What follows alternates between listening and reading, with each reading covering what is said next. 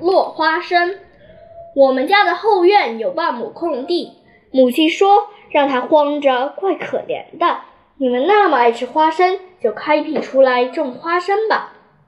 我们姐弟几个都很高兴，买种、翻地、播种、浇水。没过几个月，居然收获了。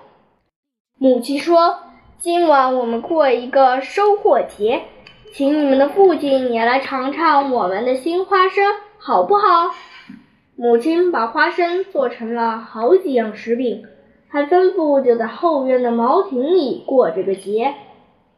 那晚的天色不大好，可是父亲也来了，实在很难得。父亲说。你们爱吃花生吗？我们争着回答：“爱。”谁能把花生的好处说出来？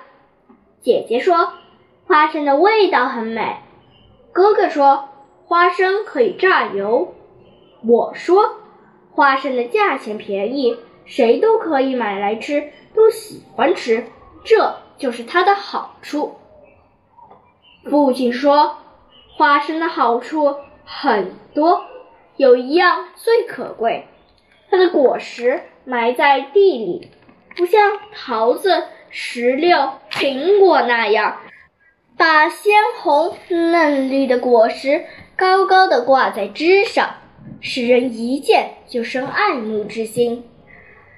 你们看它矮矮的长在地上，等到成熟了，也不能立刻分辨出来。它有没有果实？必须挖起来才知道。我们都说是，母亲也点点头。